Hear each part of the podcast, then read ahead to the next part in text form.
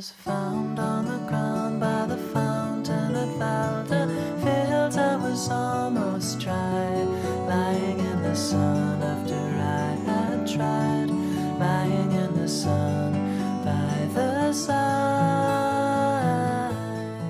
大家好，我是佳佳.欢迎收听家里家外。Welcome to Jelly Jelly. 这期节目应该说是喜悦中掺杂着伤感。喜悦的呢是娜娜的第二个宝宝马上就要出生啦，恭喜恭喜！啊，谢谢。啊，不过伤感的是，娜娜要回加拿大迎接新的生命的到来，所以大家可能有一段时间听不到她的声音了。而且我们的节目都是提前录制的，确切的说呢，当你们听到这期节目的时候，娜娜已经在加拿大了。Ah, don't be too sad. I'll be back in a few months. 娜娜有没有什么想要跟我们听友说的呢？ hmm, sure. Uh, today I'm also a little sad because it will be my last podcast for a while. I'll go back to Canada for a few months to welcome my second baby and have a holiday. So thank you all for your support and listening to our program. Oh, this is like my farewell speech. 你就没有什么想对我说的吗？ of course. Uh, what will you do without me? 嗯，I will miss you。 I will miss you too. Maybe we can still chat for free on Weixin. I think it will also be good for our daughters to remember each other. 嗯，and remember their second language。 Ah, that's true. 这次你是怎么回去呢？ this time we're going from Kunming to Beijing and then Beijing to Toronto. 嗯，温哥华不是中国飞加拿大最近的地方吗？ Mm, yes, but my hometown is closer to Toronto, so if we fly to Vancouver, we actually have to take another flight within Canada to get to my hometown. And that flight is quite expensive. 哦，是这样啊。那从中国到加拿大的机票最便宜的时候是多少钱啊？ Mm, if you can find a good sale, one way could be around 300, 400 Canadian dollars. When my sister came, she got a pretty good price in November. It was around $900 round trip.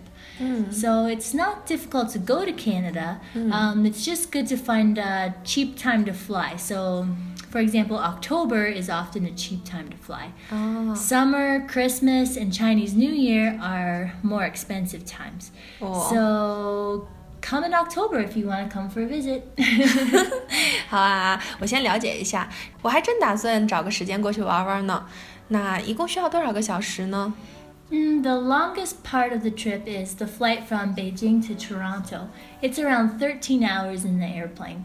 But from the time I leave my house in China, go to the airport, take two airplanes, drive to my hometown, it takes a total of around 24 hours. 哇， It's one full day to travel across the world. 是啊，二十四个小时，听着就有点害怕了。How many hours jet lag？有多少小时的时差呢？ Mm, it depends where in Canada you go because China only has one time zone, but Canada has many time zones. For example, my hometown is 13 hours difference right now, but my husband's hometown is 15 hours. So you need a few days regardless to recover and get used to the new time. 嗯，这样啊。那你是二月二十三号走，是星期四，所以你到家是 Still Thursday. 哦， when we return to Canada, we gain half a day. 然后感觉自己赚了，生命貌似延长了。 But when we come back to China, we lose half a day. Oh no！你回去的时候挺冷的，注意保暖哦。 Yeah, we'll still have lots of snow and cold weather. I think Novea will like to play outside. but by March, it should start to get better and feel a bit more like spring. 嗯，我每次回老家的时候，我的爸爸妈妈都会说想吃什么呀，快点点菜吧。你有没有告诉你的父母想吃什么好吃的呢？ Oh, what am I dreaming of now? Um, well, I think every kid just likes their parents' cooking, even if it's something very simple. Just tastes like home. So I guess I don't have any specific requests for my mom, but just cook the same as always and I'll be happy. 嗯，是的，走到哪儿最怀念的还是妈妈的味道。对了，你的预产期是什么时候呢？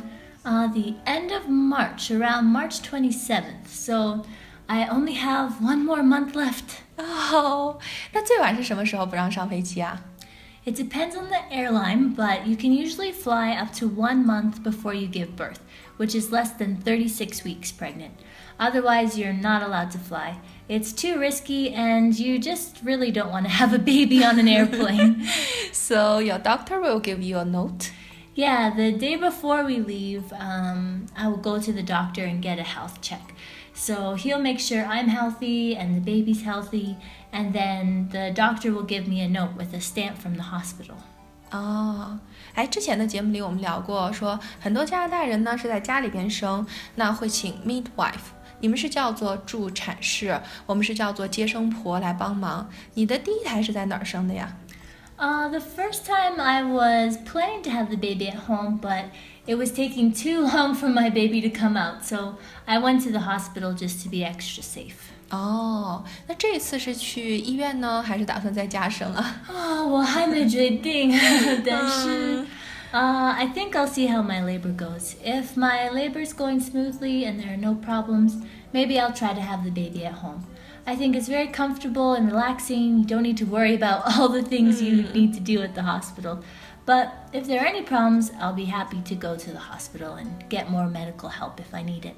嗯，在家生挺好的，因为那么多的亲戚朋友可以见证这幸福的时刻。嗯、你选择回国生孩子，应该就是这个原因吧？